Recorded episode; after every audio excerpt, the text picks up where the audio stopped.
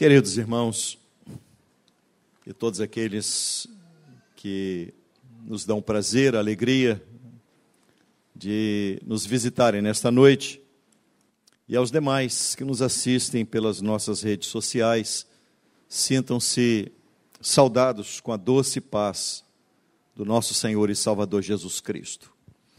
Pois bem, meus amados irmãos, nós queremos mais uma vez meditar com vocês e falaremos mais uma vez sobre igreja.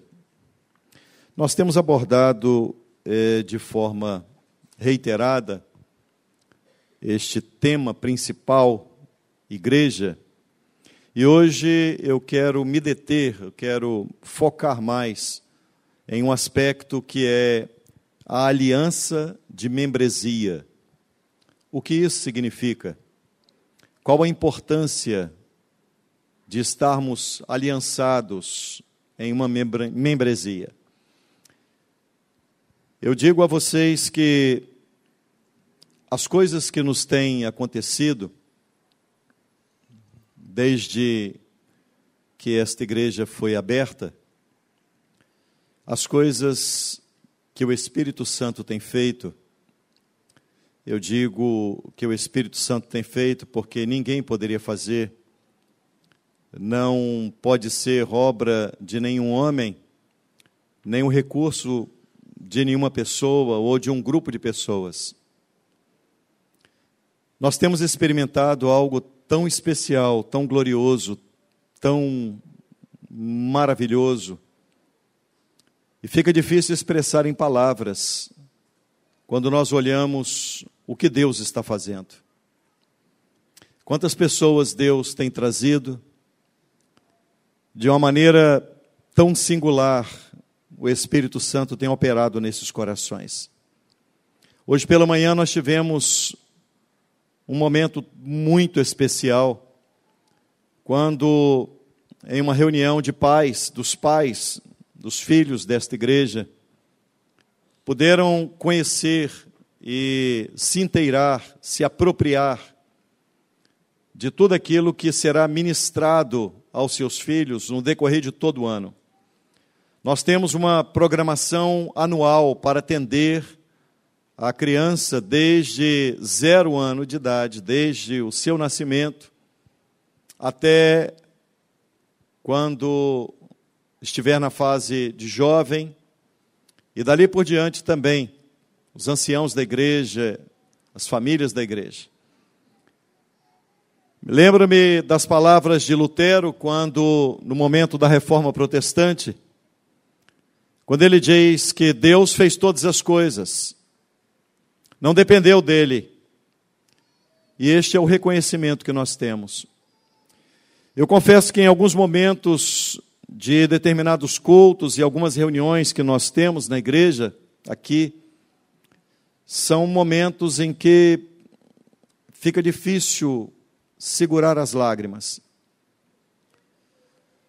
Quando nós olhamos as crianças que nasceram no colo das suas mães, quando nós olhamos para os jovenzinhos que se casaram e estão reunidos aqui, quando nós vemos aqueles que chegaram aqui desorientados e foram alcançados pela graça de Jesus e tiveram as suas vidas regeneradas, quando nós olhamos toda uma organização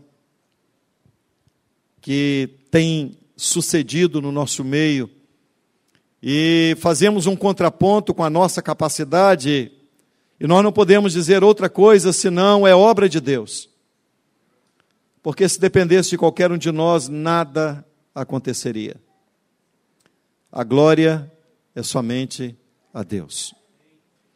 Eu louvo a Deus pela vida de cada irmão que está aqui. Eu louvo a Deus por esta família na qual fomos inseridos e o privilégio de podermos conviver assim, como igreja. O que é estar na igreja? O que é ser membro de uma igreja? É bem verdade que quando nós falamos de igreja, nós sempre voltamos os nossos olhos para a cruz. Mas, de certa forma, ser igreja exige de cada um de nós uma doação, uma contribuição. Exige de cada, de cada um de nós um certo esforço para cuidarmos uns dos outros. Eu sei que a grande maioria aqui, nós iniciamos debaixo de fogo cruzado. E quando eu olho e vejo a igreja hoje, com toda essa estrutura, depois de tantos momentos difíceis,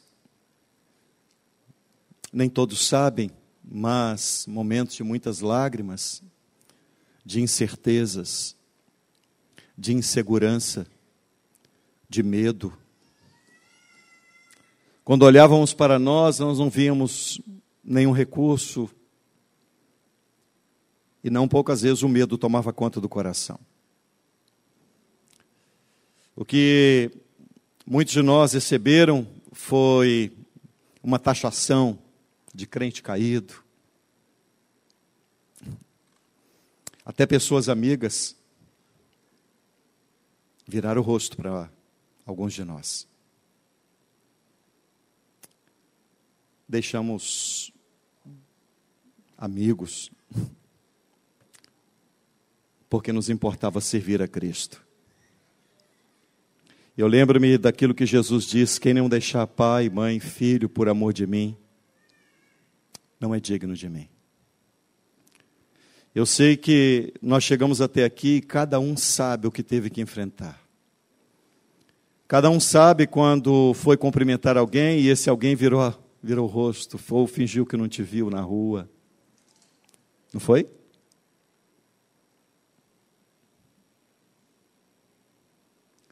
a calúnia, as injúrias, a difamação. Mas tudo isso faz parte de ser igreja. Fato é, queridos irmãos, que se chegamos até aqui, mais uma vez eu digo, é pela graça de Deus.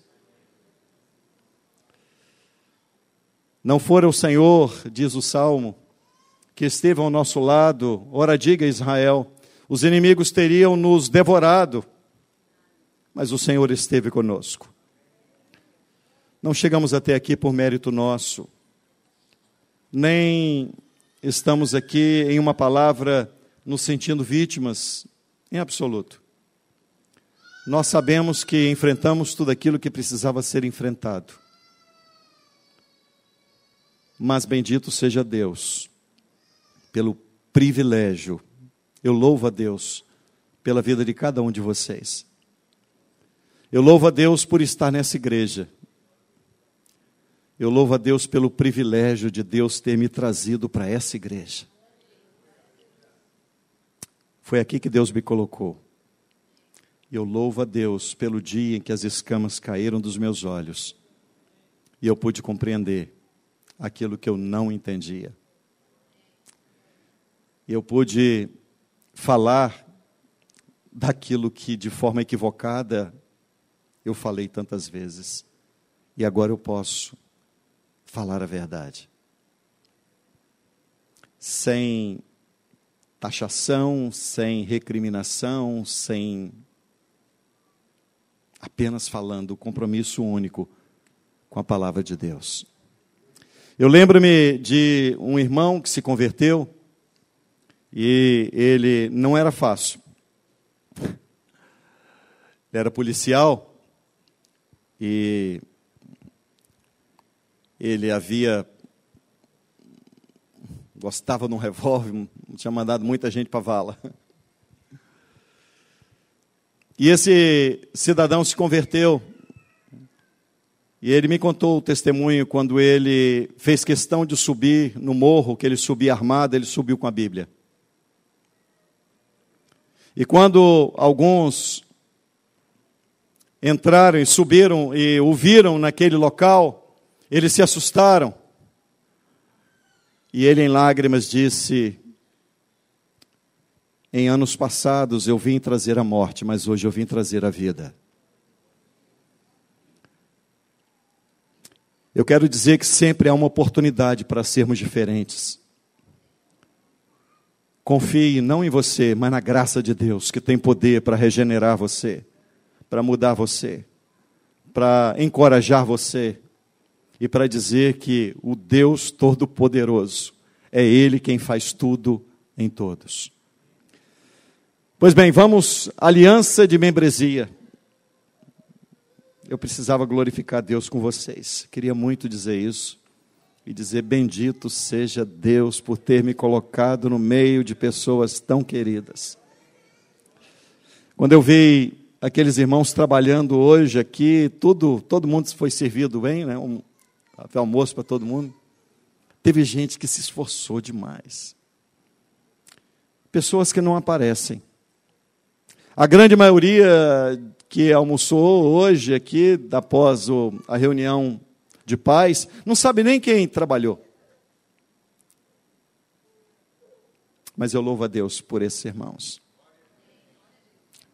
Os anônimos na terra, que são conhecidos no céu. Enquanto muitos se preocupam em aplausos aqui, tem muita gente trabalhando nos bastidores. que ninguém sabe o nome dele, nem o nome dela. E tudo que fazem, fazem com um propósito: a glória de Deus. Vamos ao texto sagrado. Abra comigo, por gentileza, a sua Bíblia, primeira carta aos Coríntios, capítulo 12. Leremos a partir do versículo 12 e faremos a leitura até o verso 27.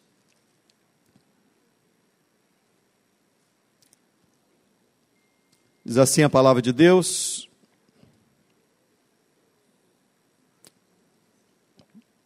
Mantenha sua Bíblia aberta, por favor, após a leitura.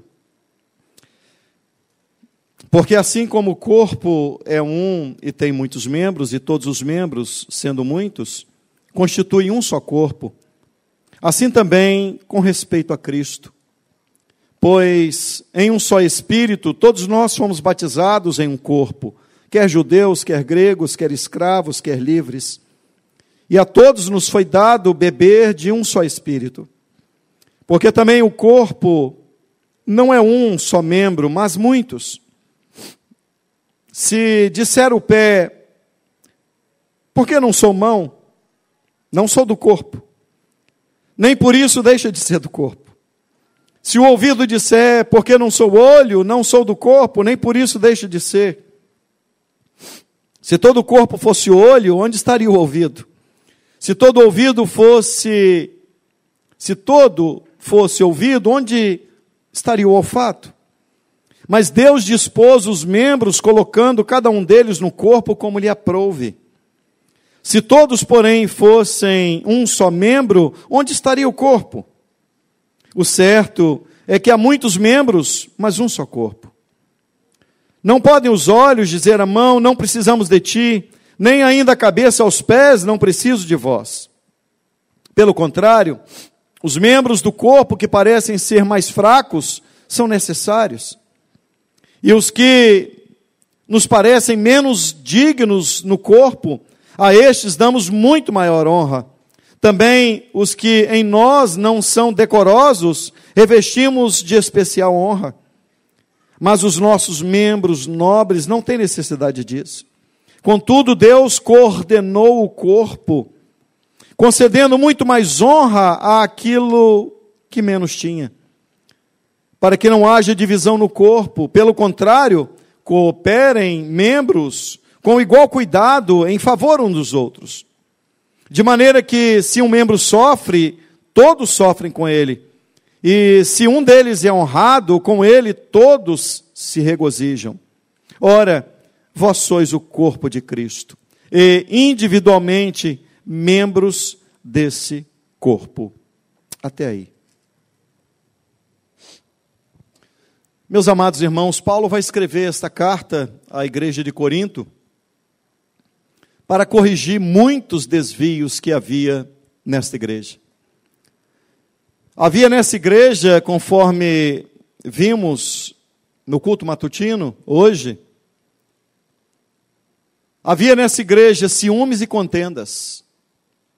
Essa igreja era uma igreja em que tinha preferências. Alguns diziam, eu sou de Paulo, eu sou de Apolo, eu sou de Cefas. E outros que se diziam mais espirituais diziam, eu sou de Cristo. O fato é que essa igreja era uma igreja que facciosa, uma igreja contenciosa. A igreja de Corinto era uma igreja em que as pessoas mais ricas, eles levavam os alimentos porque antes da ceia havia uma festa, que era a festa do amor. Era comum as pessoas participarem daquela festa e então, após cearem, e as pessoas que tinham mais condição levavam esses alimentos e os pobres ficavam a ver, porque eles não tinham o que levar. E alguns, quando iam cear, eles comiam na frente dos outros e, ao invés de tomar o vinho, como entendendo o valor da aliança no sangue de Jesus, eles se embriagavam com vinho. Uma igreja extremamente complicada que precisava compreender o que é ser igreja, o que é ter uma aliança de membresia. Este é o tema da mensagem. Aliança de membresia. E a pergunta que eu vos faço é: pode alguém ser igreja sem fazer parte do corpo de Cristo? Pode alguém dizer, eu sou igreja, mas eu não estou membrado a nenhum corpo? Será que é possível? Existem duas formas de membresia que as igrejas, de uma forma geral, adotam. A primeira forma de membresia que eu quero abordar com vocês chama-se membresia aberta. Na forma de membresia aberta, o que interessa é que as pessoas venham e a mensagem de uma membresia aberta é sempre uma mensagem inclusiva. Não importa qual seja a condição da pessoa, o que importa para a igreja que tem uma membresia aberta é simplesmente que mais pessoas façam parte dessa instituição. As pessoas que congregam em membresias abertas, elas têm uh, não um compromisso específico com uma regra de fé é, delineada, definida, eles simplesmente vêm e fazem parte, porque o que interessa é a inclusão de novos membros. Nós não somos uma igreja de membresia aberta. Nós somos uma igreja de membresia fechada. E o que isso significa? Eu considero que uma igreja de membresia aberta, ela não cresce, ela incha. Uma igreja de membresia aberta, ela não tem compromisso com a fé verdadeira e com a exposição fiel das Sagradas Escrituras. É uma igreja que, na maioria das vezes, ela está mais interessada em massagear o ego das pessoas e transmitir uma mensagem antropocêntrica que vai levantar a moral e as pessoas vão sair da igreja muito estimuladas para enfrentar a segunda-feira e batem no peito dizendo: Agora eu encontrei uma igreja. Porque na minha igreja tem muitas coisas que o mundo poderia me oferecer, a minha igreja também tem. Uma igreja que copia o mundo, uma igreja que olha para o mundo e se utiliza dos seus recursos para angariar membros, para trazer jovens, é uma igreja que não tem nenhum compromisso com a palavra de Deus. Não é e não pode ser considerada uma igreja verdadeira. Nós não somos uma igreja com membresia aberta. Nós somos uma igreja de membresia fechada.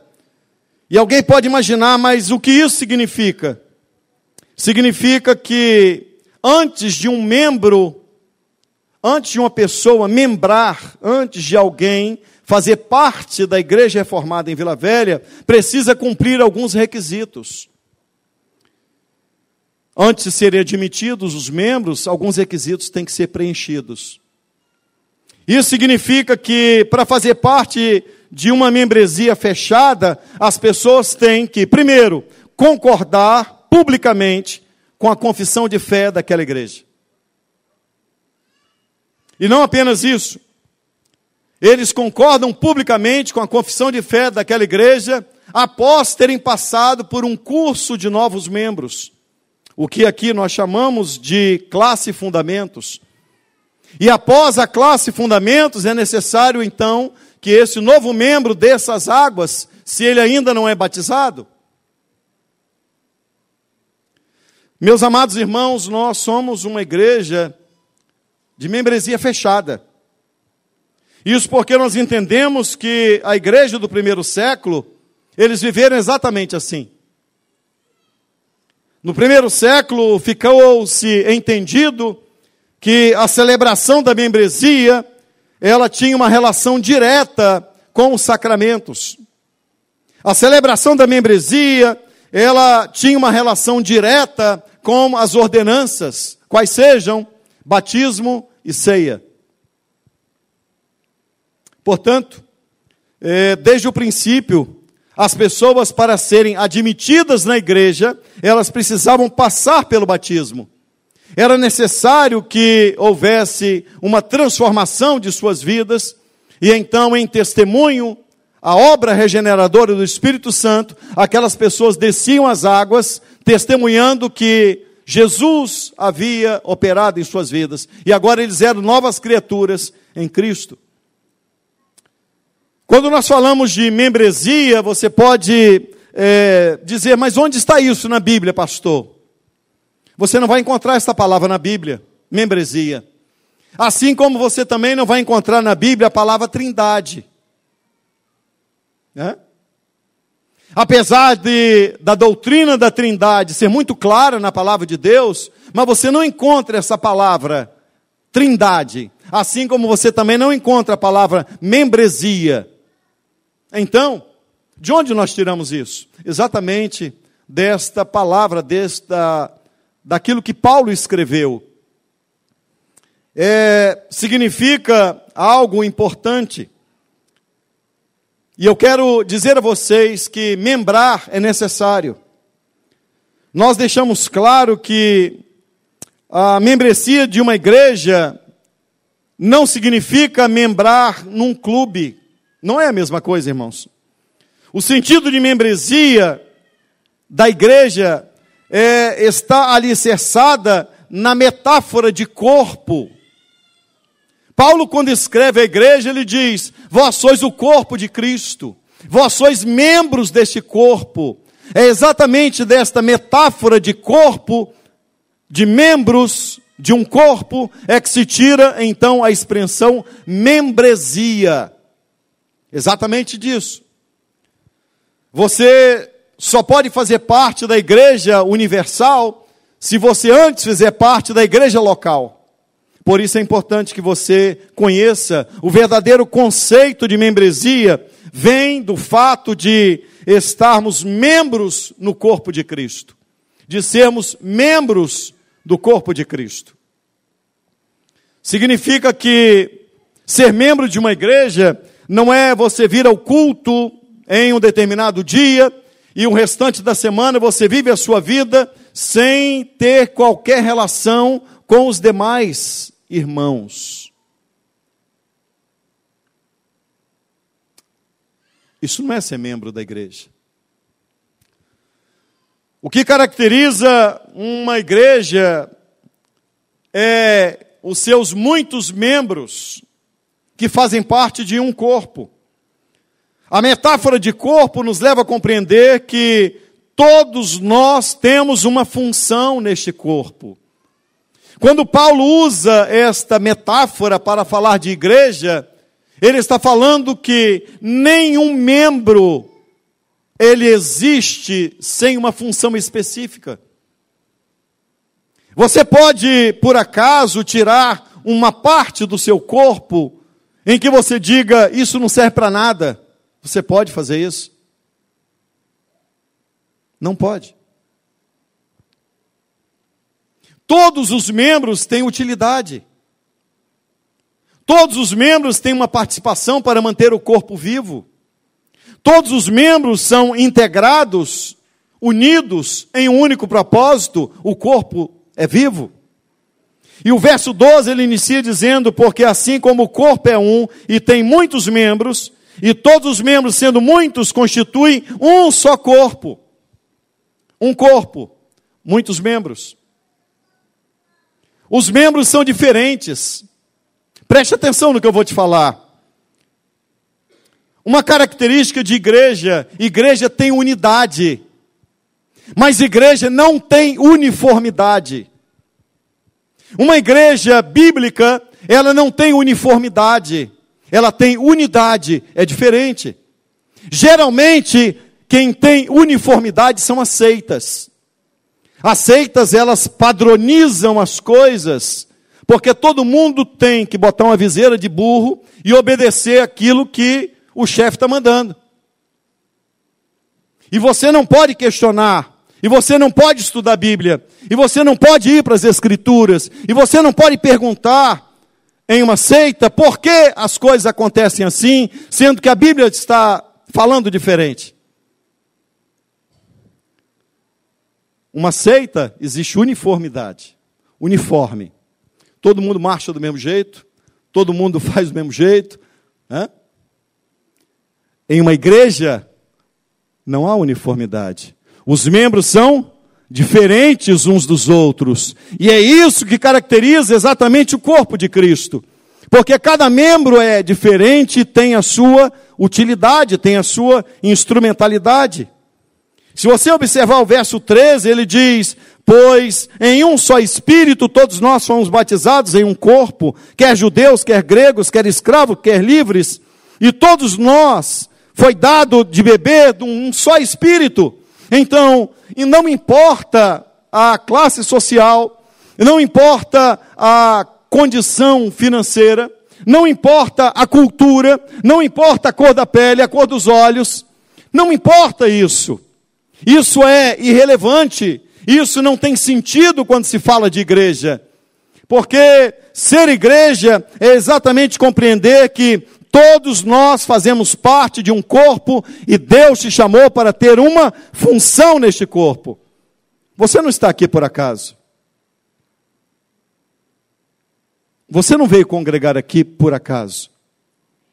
Você veio aqui para que os seus olhos sejam abertos pelo poder da palavra de Deus e você compreenda o privilégio que é ser igreja, o privilégio que é ser aliançado com a membresia, o corpo de Cristo é exatamente esses muitos membros que trabalham com o único propósito: o corpo permanecer vivo.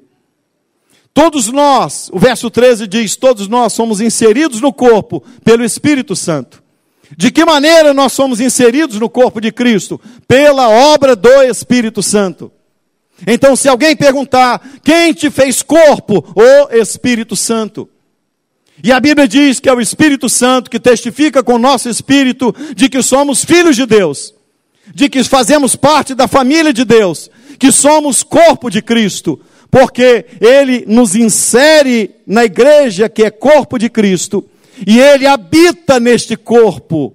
Ele habita na igreja, Ele te inseriu na igreja e Ele habita na igreja. Que privilégio, irmãos queridos. Nós bebemos de um mesmo espírito. Se você é corpo de Cristo, se você é faz parte da igreja, você precisa estar inserido numa igreja local. Eu sei que nos últimos tempos eu ouvi muita gente dizer: ah, Pastor, eu não quero isso não. Já fui muito machucado, já não, não aguento essas coisas mais não. Em parte eu concordo com você.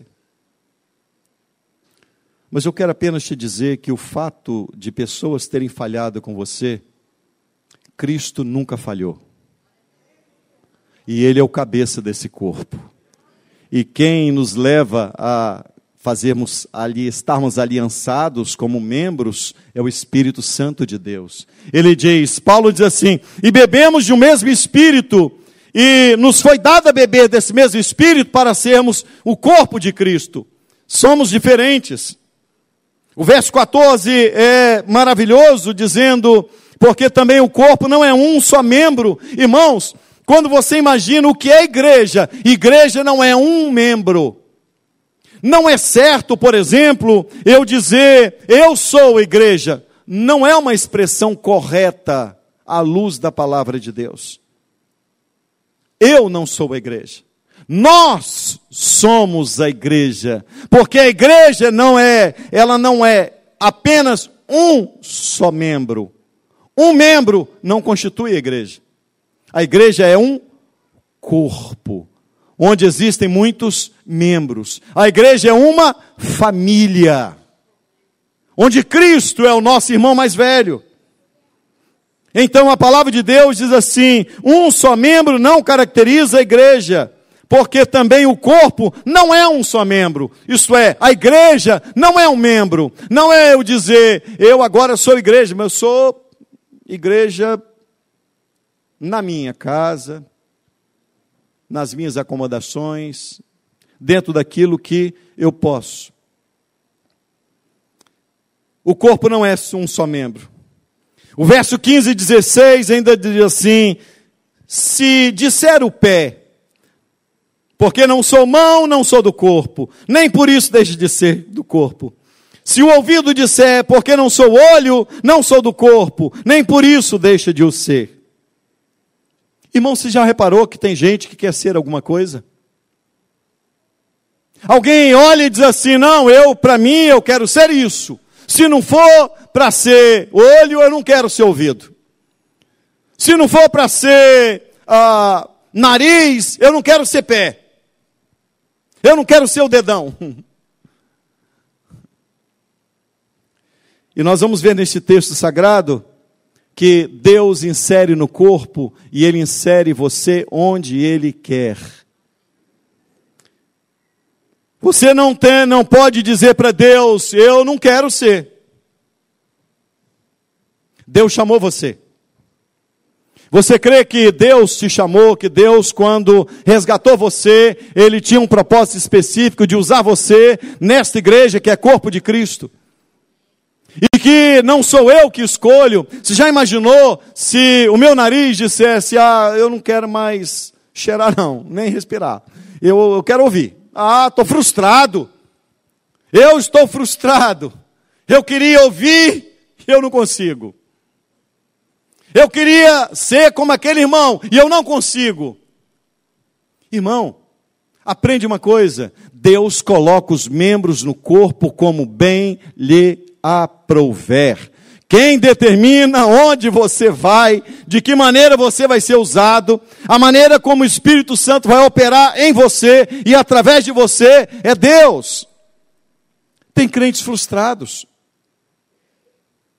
Infelizmente, tem crentes frustrados. O verso 17 diz: Se todo o corpo fosse olho, olha como é que Paulo está tentando convencer uma igreja complicada uma igreja ciumenta. Lembra-se que está lá no capítulo 2, não foi isso que foi trazido hoje? Uma igreja com ciúme. Ah, eu não queria ser ouvido. Ah, eu não queria ser olho. Ah, eu não queria, eu queria ser outra coisa. Ciumento. Se alguém recebe uma bênção, ao invés dele se alegrar, ele fica envaidecido, fica enciumado, fica com raiva, fecha a cara, passa na porta da igreja que não cumprimenta ninguém. O que, que houve, irmão? Ah, o irmão foi levantado e eu até hoje não fui. Ciumento. Você é importante dentro do chamado que Deus te fez. Diferentes degraus de importância são atribuídos por crentes que pensam na igreja como uma estrutura mundana. Há muitos crentes que pensam em igreja como uma estrutura igual àquela que o mundo vive. Um exemplo: no mundo, as pessoas é, mais importantes, as pessoas que estão mais em evidência, são servidas pelos demais. Na igreja é o contrário. Jesus diz: quem quiser ser o maior, sirva. Então, quem é o maior na igreja? Quem mais serve? Quem é que ocupa a maior posição na igreja? Aquele que mais serve, aquele que mais está disposto a atender o seu irmão. O fato é, querido irmão, que quando você lê esse texto, verso 18 diz: Mas Deus dispôs os membros, colocando cada um deles como lhe aprouve. Foi Deus que te chamou, foi Deus que disse que Ele te, ia te usar desse jeito, foi Ele que te colocou no corpo e disse: Como Deus aprove, Ele quer te usar. Não é você que vai dizer: Ah, eu não quero mais cheirar, quero ouvir. Não quero ser nariz, quero ser ouvido. Ah, não. Eu quero fazer aquilo que o irmão faz. Isso não. Isso aqui eu não quero fazer mais, não. Vou ler de novo para você, para Deus libertar você, irmão para você entender que a soberania de Deus, Ele coloca você onde Ele quer, não é onde você quer. Crente mimado tem que, tem que tomar jeito. Ah, vai chupar chupeta, filho. Que isso? Arranca essa chupeta. Às vezes a gente tem que tratar com alguns crentes, igual você trata com, com, com um filho, né? Vou trocar, vou trocar a chupeta por uma bicicleta. Vou, vou trocar chupeta pela patinete. Tem crente birrento. Verso 19, Paulo explica para os reticentes que se todos tivessem o mesmo chamado, isso não seria corpo. Olha o que diz o verso 19. Se todos, porém, fossem um só membro, onde estaria o corpo? Já imaginou se todo mundo fosse uma coisa só? Onde estaria o corpo? Você é importante dentro da função que Deus estabeleceu. Aprove a Deus colocar você no corpo de Cristo como bem foi da vontade dele. Verso 21 ainda diz assim: Não pode os olhos dizer à mão, não precisamos de ti, nem ainda a cabeça aos pés, não preciso de você. Não preciso de vós. Irmãos, uh, você não pode, não pode haver dentro de uma igreja o desprezo às pessoas. Ninguém pode olhar para o outro e dizer o seguinte: ah, não, isso aqui não, não serve para nada, não. Se você tiver uma visão de igreja à luz da palavra de Deus, você nunca vai dizer. Paulo escreve de forma muito categórica, dizendo que o os olhos não podem desprezar as mãos, nem a cabeça pode desprezar os pés. Por que Paulo escreve isso? Porque havia contenda entre eles, havia problema entre eles, eles desprezavam uns aos outros, eles não sabiam que era corpo de Cristo. Você já imaginou se no seu corpo, meu querido irmão, se no seu corpo houvesse a possibilidade do rim desprezar o fígado? Hein? Ah, não vou com a cara dele, não. Não, não, não aceito. E aí o verso 23, verso 22 e 23 é um soco na boca do estômago do crente arrogante. Olha ali. Pelo contrário, os membros do corpo que parecem ser mais fracos são necessários. Olha como é que Paulo vai dar um, sabe, dá um soco na boca do estômago do crente arrogante e diz: crente, aquele crente que você acha que é fraco, aquele crente desprezível, que você olha, você não dá valor nenhum a ele. Paulo diz assim: estes são necessários. Diga para o irmão que está do seu lado: você é necessário. Você é útil na obra, você faz parte da igreja de Deus, você faz parte da família de Deus não há ninguém que seja maior. Se você tirar do corpo aquilo que é importante, você vai ter um corpo aleijado. E o corpo de Cristo não é aleijado. Não é, irmão. Todos os membros são necessários para que o corpo exista e subsista. Deus coordenou o corpo. Olha o que diz o verso 24. Mas os nossos membros nobres não têm necessidade disso.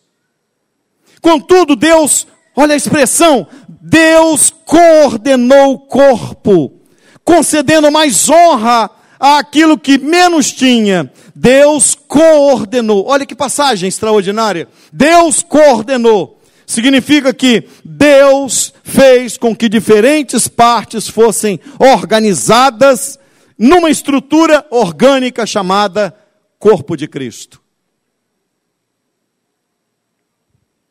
O que significa essa frase? Deus coordenou o corpo. Deus fez com que diferentes partes fossem organizadas em uma estrutura orgânica. Verso 25 diz: Para que não haja divisão no corpo, pelo contrário, cooperem os membros com igual cuidado em favor um dos outros. Olha como Paulo vai aprofundando. Olha como ele, começa a mostrar como é importante você cuidar do irmão. Ser membro de uma igreja não é opção, irmão. Eu quero dizer a você que ser membro da igreja não é opcional, é para os crentes em Jesus Cristo. Alguns acham que ser membro é para quem tem tempo, para quem tem disposição, para quem não experimentou isso ainda, ou você pode dizer, não, mas eu já sei como é, não quero viver de novo que eu já vivi no passado. Não! Todo crente precisa de estar aliançado em uma membresia para ser corpo de Cristo. A igreja não pode ser entendida como se fosse um clube, onde é, se der eu vou, se for perto da minha casa eu vou, se a estrutura for boa eu vou, se o ambiente for aconchegante eu vou, se eu gostar do louvor, se eu gostar da palavra, se eu gostar e as pessoas me tratarem bem, a equipe de acolhimento for atrás de mim, quando eu faltar, já viu o crente mimimi? O crente mimimi é o seguinte: ele não vem na igreja, numa semana, aí ele, na semana seguinte, passa duas semanas, três, ninguém me ligou, ninguém, ninguém foi atrás, ninguém. Meu filho, larga a chupeta, por amor a Jesus Cristo. Para com essas coisas. Vem trabalhar para a glória de Deus. Olha o que diz a palavra, irmão querido. Olha o que diz a Bíblia. Para que não haja divisão, pelo contrário, cooperem os membros com igual cuidado em favor uns dos outros. O que é ser membro é cooperar com o seu irmão. Se você não coopera, se você não está aliançado com o seu irmão, você não é corpo. Se você passa a semana inteira sem saber os irmãos que estão doentes, os irmãos que estão com problema, os irmãos que precisam de ser atendidos em uma necessidade, é claro que em uma igreja grande você não tem como saber de todo mundo, mas de alguém você tem que saber. Você precisa estar aliançado em uma membresia. A igreja, ela precisa ser entendida como aliança de membresia. Você não pode enxergar uma igreja apenas como provedora de serviços. Sabe uma igreja provedora de serviços? As igrejas que querem tirar dinheiro dos outros, ela é provedora de serviço. Entendeu? Ela oferece eh, o serviço para a turma. Por quê? Ó, se você der tanto, você recebe tanto. Né? Uh, tem oração com profecia. Outro dia eu recebi um, um, um, um, um vídeo não, que eu não tive nem coragem de abrir o vídeo. Mas eu ouvi só o áudio. Comecei a ouvir, mas depois era é uma aberração tão grande. Mas ia crescendo. Se for oração, um minuto de oração era um valor, cinco minutos era mais. Se a, a bênção concretizar naquela semana, o valor sobe. E se for oração com profecia, aí, meu filho, aí o valor é lá em cima. Se rasgar no meio com a língua estranha, então, aí que aí o valor sobe nas alturas. Eu vou dizer uma coisa para vocês: a gente rima é para chorar, não é? Quanta gente sendo enganada. Quanta gente sendo enganada. Nós temos aqui um, uma pessoa que é o Gabriel. Aliás, aqui o que mais tem é Gabriel. Nessa igreja o que mais tem é Gabriel. Olha lá, Gabriel está lá no fundo lá. Gabriel, semana passada, domingo passado, Gabriel veio me perguntar sobre se é, é, como é que eu creio sobre. Não foi, Vitinho? Se, ah, como é que a gente crê então, em dom de língua. E aí ele, eu falei, ó, eu creio, ué. Você crê? Creio e falo. Mas por que não fala no culto? Por causa disso aqui, filho. Olha aqui, por causa disso aqui. Sabe os mentirosos? Os mentirosos que dizem assim: é, não creio então. Não, não, não creio em doideira. Não creio em Siri anda lá na praia. Já parou de andar há muito tempo, graças a Deus, louvado seja Deus. Né? Não. Esse negócio de o cidadão entra numa reunião, tive cinco visões, dez revelações.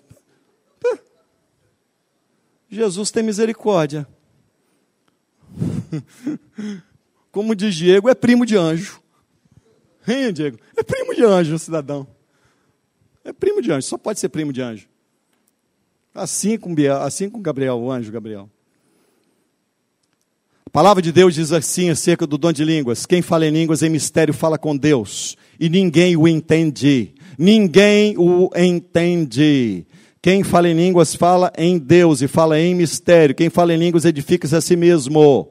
Então, por que não usamos falar em línguas? Porque quem fala em línguas edifica-se a si mesmo. Ok, irmão? Então, o sujeito que está lá para se exibindo, pra, é exibição, porque quem fala em línguas é o dom de pijama. Ok, irmão? Tá bom? Então é exibição, o resto é exibição. E eu vou dizer que uh, eu falei de diversidade, não foi? Que existe unidade, mas não existe uniformidade. Eu sei que há irmãos que não creem. E nós convivemos muito bem, porque em assuntos secundários e terciários podemos divergir, mas não podemos divergir na essência daquilo que é a palavra de Deus. Você não pode, portanto, voltando a enxergar a igreja apenas como uma provedora de serviço. Tudo que eu falei, você ter uma igreja aconchegante, você ter um bom louvor, você ter uma classe para atender o seu filho, ótimo, isso é maravilhoso, é ótimo que exista isso, isso é bom, mas o conceito de igreja é muito maior do que isso. O conceito de igreja é você entender que você precisa cuidar do seu irmão, que há pessoas do seu lado que você não é uma ilha, tem gente do seu lado que precisa de cuidados. E você é este instrumento que Deus colocou para cuidar dele, para cuidar dela. A carta aos Efésios nos apresenta uma igreja, mostrando que a igreja tem autoridade aqui na terra. Meus irmãos, quando você lê a carta aos Efésios, mostra que a igreja é intermediadora de toda a autoridade de Cristo aqui na terra. Toda a autoridade de Cristo, a igreja é intermediadora aqui na terra. Efésios capítulo 1, verso 22 e 23 diz assim: E pôs todas as coisas debaixo dos seus pés, dos pés de Cristo. E para ser o cabeça sobre todas as coisas, Cristo, todas as coisas debaixo dos pés dele. Ele é o cabeça de todas as coisas. E o deu à igreja, a qual é o seu corpo, a plenitude daquilo que tudo enche em todas as coisas. Olha bem, tudo está sujeito a Cristo, Ele é o cabeça. E a Bíblia diz assim: e Ele deu à igreja, Ele deu à igreja a plenitude. Deus deu à igreja a plenitude. Deus deu à igreja a plenitude de Cristo. Deus deu à igreja a graça de Cristo. Deus deu à igreja a autoridade de Cristo. Deus deu à igreja o amor de Cristo. Deus deu à igreja a compaixão de Cristo. Deus deu à igreja a salvação de Cristo. A igreja tem na terra autoridade, irmão. Lembram-se do que Jesus disse a Pedro? Tudo que você ligar na terra será ligado no céu, e tudo que você desligar na terra será desligado no céu. A igreja é, ela tem autoridade para ligar e para desligar. A plenitude de Cristo foi dada à igreja. A igreja, ela detém as chaves dos céus, a chave dos reinos, do reino dos céus. A igreja, ela dá acesso ao pertencimento dos membros. É a igreja que dá acesso ao pertencimento dos membros, de serem inseridos no corpo de Cristo. Ao contrário do que muitas pessoas dizem, essa incumbência não fica restrita ao pastor. Ok? É a igreja que tem essa autoridade. A igreja tem as chaves do reino. Nós temos autoridade, por quê? Porque Cristo é a nossa rocha, porque Cristo é o fundamento, porque Cristo, sendo o fundamento da igreja, essa igreja tem a plenitude de Cristo. Você deve passar a olhar a igreja, portanto, a partir da lente das Escrituras. A igreja de Cristo é muito mais gloriosa do que muitos percebem e muitos entendem. A igreja de Cristo, ela representa o reino de Deus. A igreja, portanto, tem autoridade. Você pode se inscrever num clube, numa academia, mas ninguém se inscreve numa igreja. Presta atenção. Ninguém se inscreve numa igreja. Você, quando entra numa igreja, você entra por uma operação do Espírito Santo de Deus. Lembram-se do texto em que lemos? que todos nós bebemos do mesmo Espírito, todos nós somos batizados num corpo pelo Espírito, e é por isso, através do Espírito, nós fazemos parte da igreja de Cristo, somos membros uns dos outros. Então, precisamos a perceber a igreja de forma muito mais grandiosa, de, muito, de uma forma muito mais gloriosa. Fazer parte da igreja significa submeter-se uns aos outros. É como Paulo escreve, primeira carta a Timóteo, capítulo 2, ele diz que aquele que milita não se embaraça com as coisas desta vida. Você foi alistado para fazer parte do exército de Jesus Cristo. Você faz parte do povo de Deus, do exército de Deus, da família de Deus, do corpo de Cristo, do edifício, cujo Cristo é a pedra angular, a pedra fundamental. Você é pedra viva desse edifício. Você é família de Deus. Você é corpo de Cristo. E um exército, ele se identifica onde todos lutam com um único propósito. Eles estão ali vestidos de uma forma única, para que todos vejam que eles fazem parte de um único propósito. E Paulo diz: vocês foram alistados para o exército de Cristo. Irmãos, quando você é alistado, você não é alistado senão para submeter-se. Você não é alistado para que para deixar de obedecer comando, não. A igreja exerce autoridade sobre você, sobre a minha vida, sobre nós. Nós precisamos compreender que é necessário estarmos presentes na vida uns dos outros. É necessário nós aprendermos a servir uns aos outros. É necessário nós aprendermos que ser igreja é amar uns aos outros. Ser igreja é abençoar um ao outro.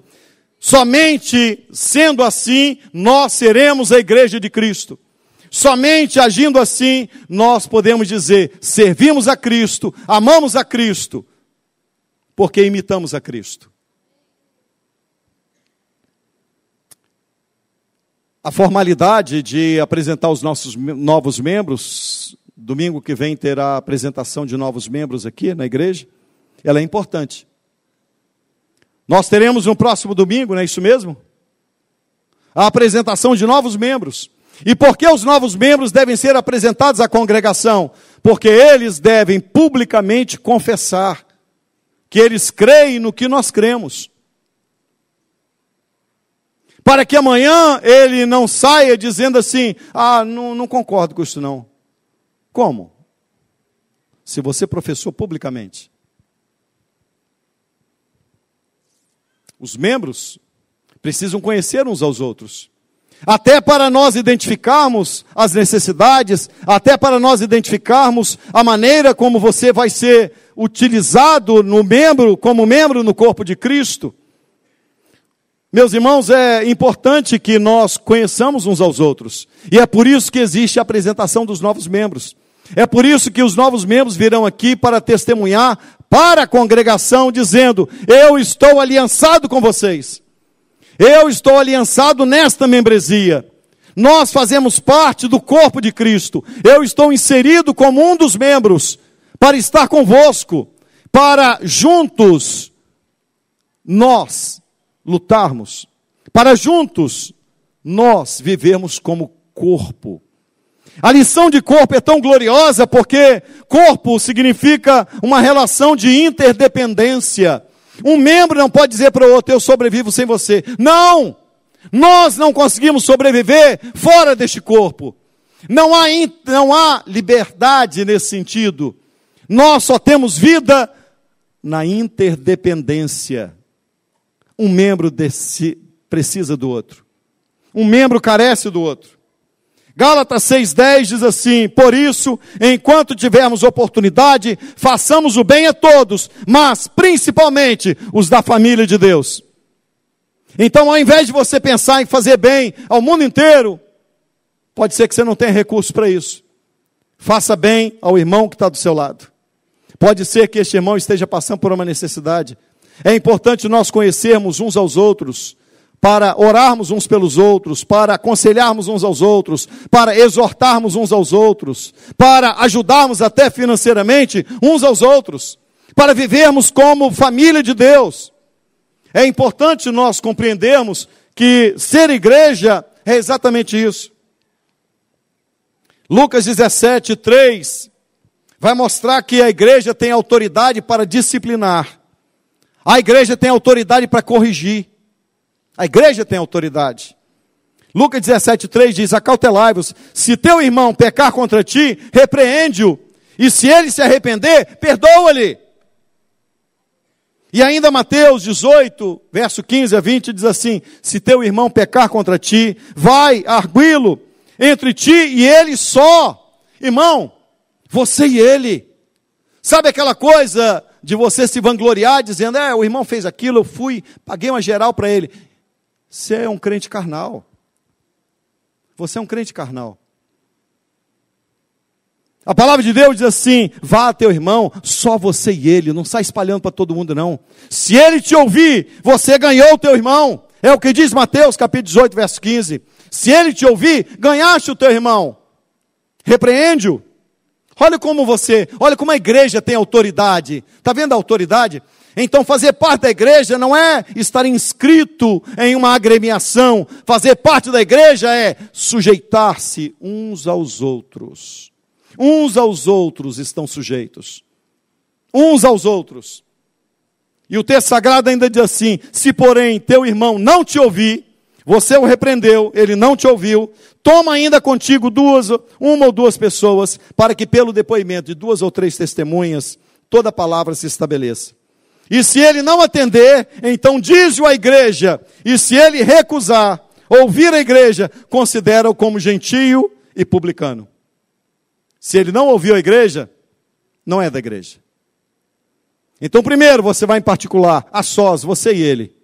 Se ele te ouvir, você ganhou o teu irmão. Se ele não te ouvir, chama uma ou duas pessoas, repreende-o. Não sai espalhando, repreende-o. Se ele ouviu, glória a Deus, acaba com aquilo por ali. Se ele não ouviu e não recuperou e não se dispôs a mudar, então aí sim, aí você expõe. Fora disso, jamais. Você não pode pegar uma pessoa e expor uma pessoa sem antes tê-la confrontado pessoalmente. E após ter confrontado pessoalmente, confrontar com uma ou duas testemunhas apenas. Se você recuperou aquela pessoa, encerra o caso por ali. E não dá continuidade. E não sai falando. Porque fofoqueiro não é crente. Na família de Deus não pode ter fofoca. Na família de Deus não pode ter esse tipo de crente. Percebe-se que nas questões entre os irmãos, nós não devemos recorrer ao mundo, não devemos recorrer à autoridade que a igreja tem para aconselhar e também para corrigir uns aos outros. E encerrando, eu quero dizer a palavra que está em Atos capítulo 20, verso 28, quando Lucas escreve dizendo: Olhai por vós. Lucas está direcionando a palavra aos presbíteros e ele diz: Olhai por vós e olhai pelo rebanho de Deus, sobre o qual o Espírito Santo vos constituiu bispos para apacentardes a igreja de Deus. Essa igreja foi comprada com o sangue de Cristo. Vocês não são propriedade de nenhum pastor dessa igreja. Nenhum pastor é dono de você. Você não tem outro dono senão aquele que te comprou na cruz do Calvário. A sua vida está escondida em Cristo. Você pertence a Cristo. Você foi adquirido por um altíssimo preço o sangue inocente do nosso Salvador. A igreja não é propriedade de nenhum homem. A igreja não é propriedade, não é reduto de, uma, de um déspota, de um autoritário. Não, irmão. Quem nos comprou foi Cristo. Quem morreu por nós foi Cristo. E Paulo está dizendo: olhai por vós, atendei por vós. Essa semana nós estávamos aqui com um grupo de pastores orando no sábado, onde nós estávamos conversando uns com os outros contando dos nossos problemas, confessando as nossas culpas, uns aos outros. Nós estamos aqui no sábado falando das nossas necessidades e como nós precisamos de oração, porque todo pastor precisa ser pastoreado também. Pastor não é super-homem. Pastor apenas foi colocado no corpo de Cristo, está inserido no corpo de Cristo, mas ele não é super-homem. Ele faz parte da igreja de Deus. Por isso, Paulo, por isso Lucas escreve dizendo: Atendei por vós, olhai por vós, e olhai pelo rebanho de Deus. Isso é, pastor tem responsabilidade com a igreja. E ele diz mais: o qual o Espírito Santo vos constituiu bispos para pastoreardes a igreja de Deus, a qual ele comprou com o seu próprio sangue. Olha que coisa linda, irmãos. Ninguém pode ferir a igreja. Ninguém pode ferir um membro da igreja sob o pretexto de que está zelando por alguma coisa. Ferir pessoas não é não é manifestação de zelo, é manifestação de um déspota autoritário, maligno, filho das trevas, filho do diabo. A igreja não pode ser ferida. Nós devemos corrigir mutuamente, sujeitai-vos uns aos outros a igreja tem autoridade para corrigir você, para consolar você, para exortar você, para estender a mão a você, para orar com você, para atender as necessidades que você tem. Mas a igreja tem autoridade. Você precisa se sujeitar à igreja. Você precisa baixar a crista. Parar de ter nariz empinado. E nenhum pastor tem autoridade para ferir as pessoas. Toda correção deve ser feita com respeito, com educação, e à luz da palavra de Deus. Zelai por vós e pelo rebanho de Deus, que ele comprou com seu próprio sangue. Eu quero encerrar com a primeira de Pedro, capítulo 5, verso de 1 a 4, que diz assim: Pedro escrevendo, ele diz: Rogo, pois, aos presbíteros que há entre vós, eu, presbítero como eles, e testemunha dos sofrimentos de Cristo, e ainda co-participante da glória que é de ser revelada pastoreai o rebanho de Deus que há entre vós, não por constrangimento, mas espontaneamente, como Deus quer, não por sorte da ganância. Você não pastoreia por ganância, você não pastoreia por aquilo que você vai ganhar, você já ganhou, você já recebeu. Você já está muito bem pago. Todos nós estamos muitíssimos bem pagos. Existem expressões muito equivocadas no meio evangélico. Uma das expressões equivocadas e que dá nojo é aquela coisa assim: o melhor de Deus está por vir. Já ouviram essa? O melhor de Deus está por vir. O melhor de Deus já veio há dois mil anos atrás. Não vai vir, já veio, irmão. Tá certo?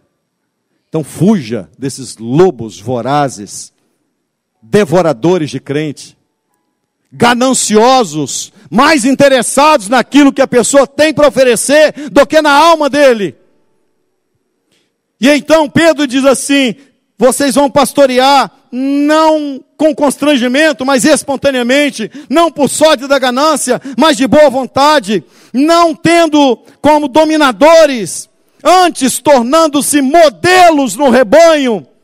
Ora, logo o Supremo Pastor se manifestará e recebereis uma glória, uma coroa de glória. O que nos aguarda é isso. A certeza que quando o nosso Supremo Pastor se manifestar, quando a última trombeta soar, os nossos corpos serão transformados num abrir e fechar de olhos. A igreja de Jesus Cristo, ela guarda o grande momento dela o momento em que o que é mortal vai ser revestido da imortalidade. O que é corruptível vai ser revestido em incorruptibilidade. E cumprir-se-á a palavra de Deus que diz: estragada foi a morte na vitória. Onde está a morte, teu aguilhão? A grande vitória da igreja está às portas. Jesus vem. Com poder e grande glória, ele vem.